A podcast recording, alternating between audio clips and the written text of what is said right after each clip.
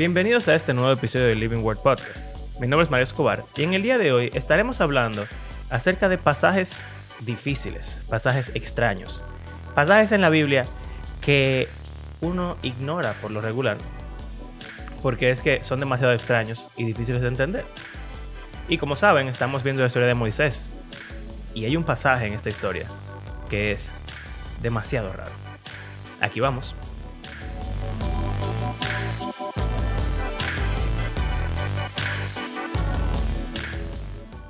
Bueno, como recordarán, en nuestro episodio pasado, Abraham y yo estuvimos hablando acerca de cómo Moisés se encontró con Dios en la zarza ardiente y Dios le pide a Moisés que vaya al pueblo de Israel, que vaya a Egipto, que libere al pueblo. Moisés tiene una actitud un poco cobarde y no quiere ir. Y Dios básicamente le echa su boche y le dice que vaya, que él lo va a ayudar, le da unos poderes súper guay de transformar palos en serpientes y brazos en brazos con lepra y agua en sangre. Y le dice su nombre propio y básicamente equipa a Moisés perfectamente para que él vaya y haga todo lo que Dios le pidió, pero como sea, Moisés tiene miedo, no quiere ir, así que Dios le dice que además de todo va a le va a llevar o va a acompañarlo su hermano Aarón. Y entonces le dice que Aarón va a ser como el profeta y Moisés va a ser como Dios y todo lo que Moisés le diga a Aarón, Aarón lo va a decir a las personas.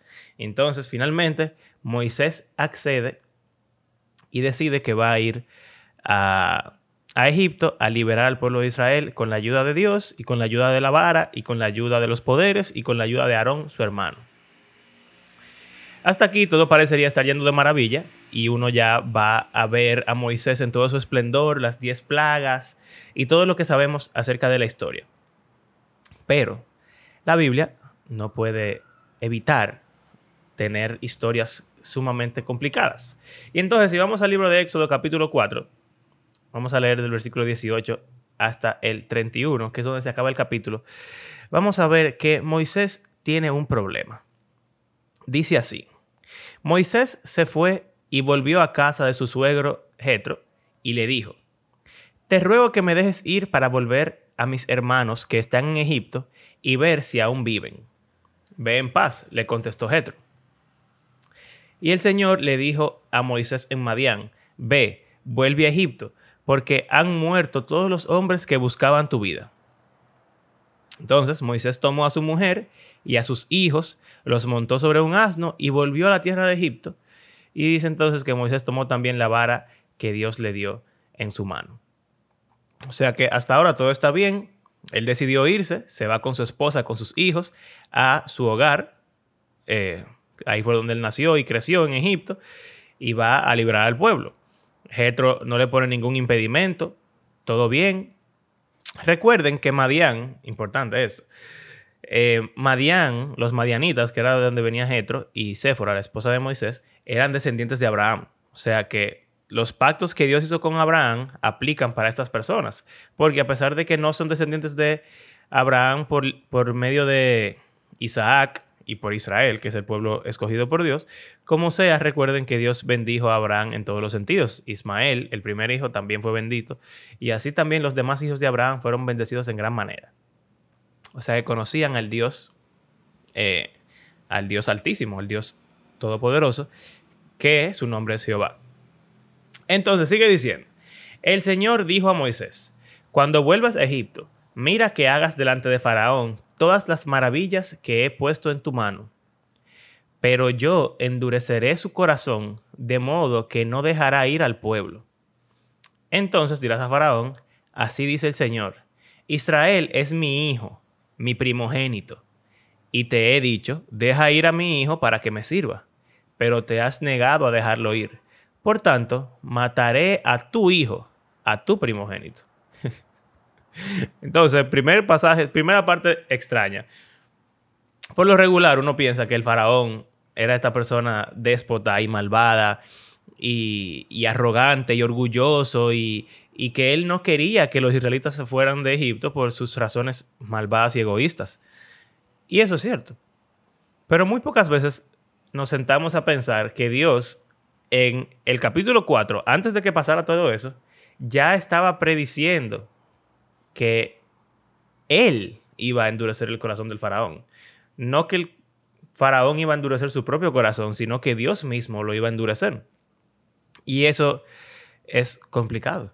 ¿Por qué Dios va a castigar a una persona si él mismo es quien está endureciendo su corazón? Si él no le está dando la oportunidad de arrepentirse o de obedecer o de hacer lo que Dios quiere. Suena como una contradicción y suena como, como que Dios está haciéndole una trampa a esa persona para que él básicamente peque y sea condenado. Ahora, este pasaje no es tan difícil de responder esta pregunta, porque si leemos todo el libro de Éxodo y toda la historia de, las diez plagas, nos daremos cuenta de que Faraón realmente tenía una actitud egoísta, déspota, arrogante y que estaba en rebelión completa contra el Dios de Israel. O sea que eh, pudiéramos decir que Dios endureció su corazón luego de que Faraón mismo lo hubiera endurecido. Esto quizás no es tan complicado, pero muchas veces cuando hablamos de temas como este, la, la respuesta más, más común y regular es pensar que es muy complicado, que mi salvación no depende de eso, o que hay teólogos que estudian eso, pero yo no soy esas personas y simplemente seguir adelante y no darle mucha importancia a un pasaje como este. Pero realmente no debería ser así. Toda la Biblia está inspirada por Dios como, como creemos. Y si esa historia está aquí es para que nos sentemos a pensar en ella. Si esa historia está aquí antes de la historia de las diez plagas, significa que antes de que empiece todo eso, Dios quiere que nosotros sepamos que esto ya estaba predicho.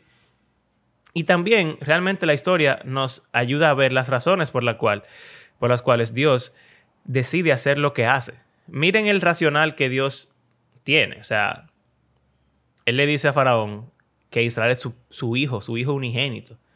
Y entonces, como Él está matando y no quiere dejar ir a su hijo unigénito, Dios va a matar a su, al hijo unigénito del faraón. O sea que hay una, una retribución muy específica de parte de Dios. Y como hablamos Abraham y yo en episodios anteriores, miren que la forma en la que Faraón estaba matando a los israelitas era ahogándolos en el río. Y la forma en la que Dios mata al pueblo de Egipto al final es ahogándolos en el Mar Rojo. O sea que la justicia de Dios es una justicia buena. es eso como que se cae de la mata, es muy obvio, porque Dios es el Dios de la justicia. Pero muchas personas luchan con pasajes como este. Y es otra razón por la cual deberíamos eh, sentirnos cómodos con estudiar pasajes difíciles. Porque quién sabe si algún día alguien te va a preguntar a ti, mira, yo leí en la Biblia que Dios endureció el corazón de Faraón y lo preparó para que él, eh, para poder matar a su hijo. Y te dicen, Dios es un abusador y un mataniños. bueno, si nuestra tendencia es a siempre alejarnos de pasajes como este, entonces nunca vamos a poder responder a preguntas como esas y eh, eso pudiera dañar nuestra propia fe, pero sobre todo va a evitar que podamos dar un buen testimonio eh, acerca de la palabra a esas otras personas. Y créanme, por experiencia les digo, que una vez en la universidad una compañera se me acercó y me dijo, yo no sé cómo tú crees en el Dios de la Biblia, porque Dios endureció el corazón de Faraón. literalmente, este mismo tema. Y si, si yo no hubiera estudiado ese tema anteriormente, entonces hubiera estado eh, incómodo con la pregunta y no hubiera podido responder. También otra cosa es que no siempre, o bueno, en una para una pregunta no hay una sola respuesta. Por ejemplo, los calvinistas dirían que Dios predestinó a Faraón para su perdición. Los arminianos dirían que Faraón escogió su propia perdición. ¿Cuál de los dos tiene razón? Bueno, el calvinista creería, el calvinista creería que el calvinista tiene la razón y el arminiano creería que el arminiano tiene la razón. Entonces, obviamente, como de costumbre en el podcast no intentamos dar ninguna postura de cuál de las dos es como la correcta bíblicamente hablando, porque sobre todo es que es complicado determinar estas cosas. Pero cualquiera de las dos vertientes puede tener una explicación que pudiera satisfacer a alguien que pregunte. y pudiera estar preparado para explicar a cualquier persona lo que significa esto. Y sea cual sea la postura que uno tenga, pues es mejor estar preparado que no estarlo. Ahora, este pasaje es uno de esos pasajes que son complicados, pero son fáciles al mismo tiempo. Porque se habla, a lo largo de toda la Biblia, se habla del faraón. Hay 10 capítulos eh, acerca del faraón. En Romanos se habla del faraón. Eh, hay profetas que hablan del faraón. O sea que hay información acerca de este tema y uno puede estudiarla. Pero si seguimos leyendo este capítulo, vamos a encontrar una historia que no tiene ningún tipo de explicación. Dice, aconteció que en una posada en el camino, el Señor le salió al encuentro a Moisés y quiso matarlo. ¿Por qué rayo Dios quiere matar a Moisés si él le dijo que fuera a Egipto y, y salvar al pueblo de Israel? ¿Cómo lo va a venir a matar a Moisés de repente así? Abraham me hace falta en este episodio porque por lo regular yo hago estas preguntas esperando que él me responda. Pero como estoy yo solo, tengo que responderlas yo mismo. Entonces, se las voy a hacer a ustedes para que ustedes las la respondan. ¿Por qué rayo Dios quiso matar a Moisés? ¿Qué, ¿Qué? Eso no tiene sentido. Entonces, ya este pasaje empieza extraño. Versículo 25. Pero Séfora, la esposa de Moisés, tomó un pedernal, o sea, una piedra, y cortó el prepucio de su hijo y lo echó a los pies de Moisés y le dijo, ciertamente, tú eres para mí un esposo de sangre. Entonces Dios lo dejó, pues ella había dicho, eres esposo de sangre, a causa de la circuncisión. Fin. Yo no sé si ustedes han escuchado alguna prédica de este pasaje alguna vez en su vida. Yo nunca, jamás he escuchado una prédica de este pasaje. Y creo que la única persona que ha escuchado eh, una explicación sobre él fue en el colegio, en una clase de Biblia, porque tocaba en el libro. Y realmente creo que la explicación fue, fue buena, pero como sea, no explica por qué rayos esta historia es tan extraña. ¿Por qué Dios quiere matar a Moisés después de haberlo elegido para salvar al pueblo? ¿Por qué Séfora circuncida al hijo? ¿Y por qué, sobre todo, ella dice que Moisés le es un esposo de sangre? ¿Qué significa esa expresión? La verdad es que cuando pasajes como este llegan a uno, esa respuesta natural de simplemente ignorarlos y seguir adelante es muy fuerte y tiene sentido. Porque son, son difíciles. Y parecería no tener ningún tipo de relevancia con la historia eh, que sigue, que sigue. O sea, si, seguimos leyendo, entonces Dios, eh, perdón, Moisés encuentra a Aarón, van a Egipto, hablan con el pueblo y todo bien. Entonces, estos tres versículos están ahí como, como demasiado extraños. ¿Por qué? ¿Qué quiere decir, qué quiere decir eso? Y entonces la pregunta sería, cuando hay un pasaje como este, que no se vuelve a repetir, nunca más en la Biblia se vuelve a hacer referencia que hubo que circuncidar a los hijos de Moisés, o que Dios quiso matar a Moisés, o que Séfora circuncidó a su hijo. Nunca jamás se vuelve a repetir nada de esto. Entonces, ¿por qué rayos está aquí? ¿Y cómo uno puede descubrir qué significa o la razón por la cual está en la Biblia. Lo primero es que hay que, como hemos hablado muchas veces en el podcast, hacer relaciones eh, con lo que pasó anteriormente en la historia. Y si se dan cuenta, em, cuando Dios le está diciendo a Moisés que el faraón, él va a endurecer su corazón y todo eso, él le, le dice una frase muy, muy importante que se repite en la Biblia. Dice que Israel es mi hijo mi primogénito. Y entonces que Dios va a matar al hijo de Faraón, a su primogénito. Y esto es exactamente lo mismo que Dios le dice a Abraham cuando, cuando va a sacrificar a Isaac en el altar. Le dice que como tú no rehusaste a tu hijo, a tu único hijo, o a tu primer hijo, a tu hijo uno, el primero y el más importante, entonces Dios lo iba a bendecir y el pacto que Dios hizo con Abraham se, se cerró, se solidificó y, fue como ya sellado a través del sacrificio de Isaac. Entonces, aquí estamos hablando acerca de la circuncisión, estamos hablando acerca de hijos primogénitos y estamos hablando acerca de cómo Dios quiere cumplir su pacto con Abraham. Cuando uno ya piensa en Abraham, las cosas tienen mucho más sentido. Obviamente, si el hijo de Moisés hubo que circuncidarlo, es porque no estaba circuncidado. y si recordamos el pacto que Dios le hizo a Abraham, le dijo que todos los israelitas tenían que circuncidar a todos sus hijos varones el octavo día de nacido. Probablemente ya Moisés tiene dos hijos aquí. Lo sabemos porque la Biblia lo dice. Entonces, si tuvo dos hijos, por lo menos el más grande tenía que tener más de un año. porque para tener dos hijos hay que durar nueve meses después de que naga el primero mínimo. O sea que pasaron ocho días después de que eh, Moisés tuvo a su primer hijo y no lo circuncidó. O sea que Moisés estaba rompiendo con el pacto que Dios le había hecho a Abraham. No es posible que Moisés sea quien vaya a procurar que el pacto se cumpla, rescatando al pueblo de Israel, si él mismo no está cumpliendo el pacto. Así que, ¿por qué ellos querían matar a Moisés? Probablemente porque él no había circuncidado a su hijo y eso lo descalificaba para poder cumplir la tarea. Eso podía responder la primera pregunta. Segundo, ¿por qué la esposa de Moisés hace esto? Bueno, si seguimos con el patrón de Isaac y Abraham y el sacrificio, parecería que Séfora está haciendo el papel de Abraham y está sacrificando a su hijo en el altar delante de Moisés. Ella está cortando el prepucio, haciendo, eh, o sea, recordemos, ¿verdad? Abraham iba a matar a su hijo, ese es el momento del sacrificio. Y el niño sería, obviamente, Isaac, la víctima del sacrificio.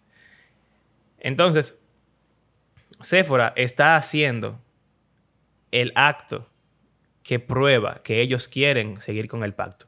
Así como Abraham hizo el acto que demostró al Señor que, que él quería seguir con el pacto, y entonces Dios le dijo, como tú no te rehusaste a hacerlo, entonces te voy a bendecir. Asimismo, como Séfora no rehusó a circuncidar a su hijo, entonces Dios no mató a Moisés y todo pudo seguir adelante. Y lo tercero es, ¿qué significa eso de un esposo de sangre? Bueno, obviamente la sangre tiene que ver con haber circuncidado al hijo, pero hay dos como posturas que yo he escuchado. La primera es que es una queja. Ella se está quejando con Moisés diciéndole, ah, este hijo es un hijo de sangre, eh, o sea, tú eres un esposo de sangre para mí, como que tú, este matrimonio para mí es un sacrificio y es eh, una, una queja delante de Moisés. Pero la otra postura pudiera ser que ella está diciéndole que finalmente ya eran esposos como como que la sangre como forma de pacto.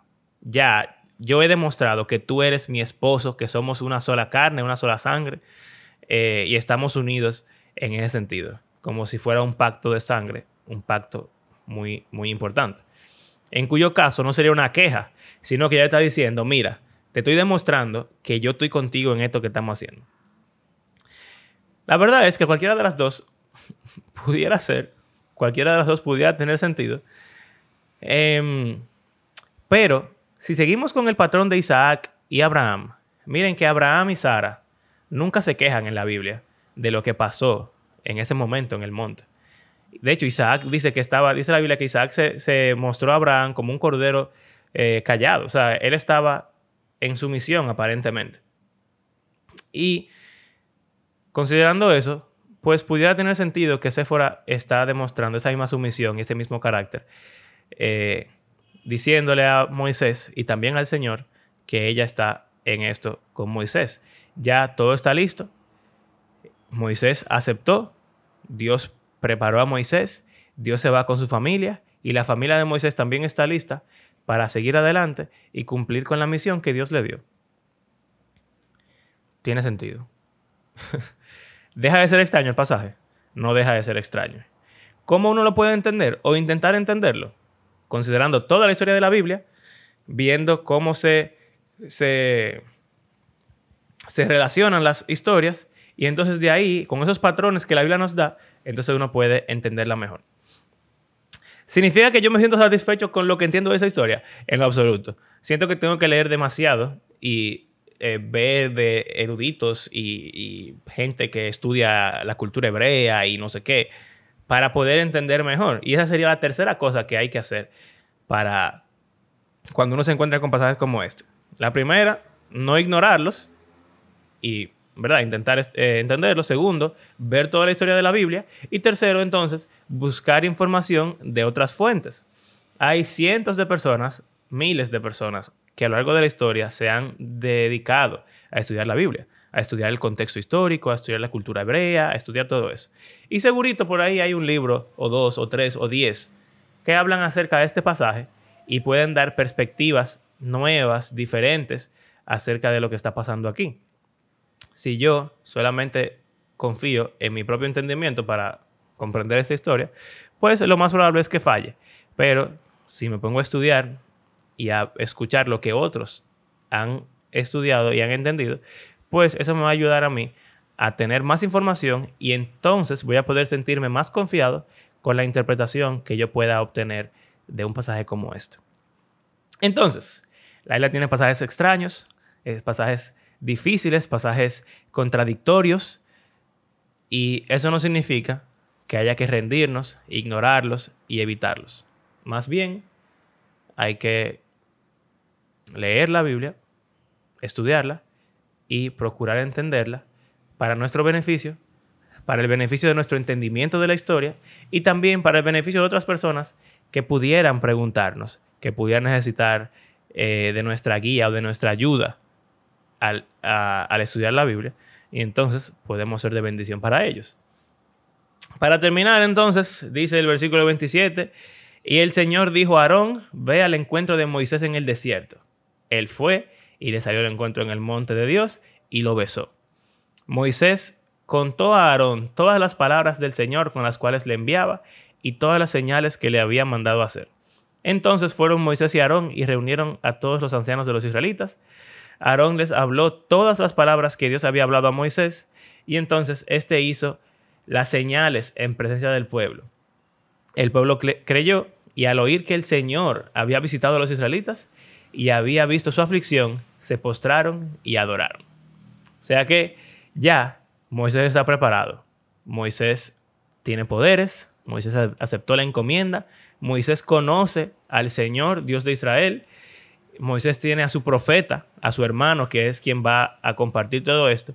Y Moisés está eh, listo en el sentido de que su familia y él mismo están cumpliendo con el pacto que Dios hizo al pueblo de Israel.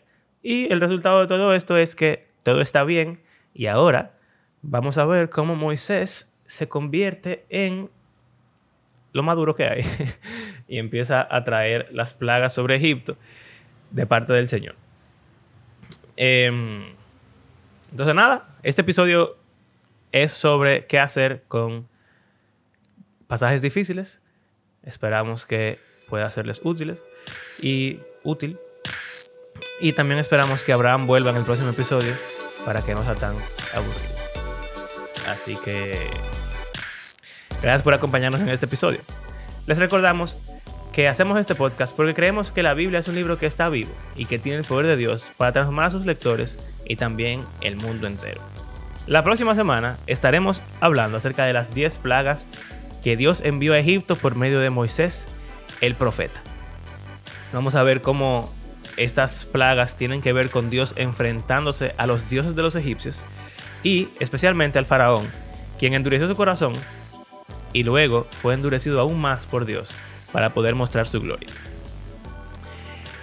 Si disfrutan de nuestro podcast, les invitamos a compartirlo en las redes sociales, a compartirlo con sus amigos o personas que crean que puedan estar interesados. También les invitamos a suscribirse a nuestro canal de YouTube. Y si quieren apoyarnos económicamente, pueden hacerlo en nuestras plataformas de PayPal o Patreon.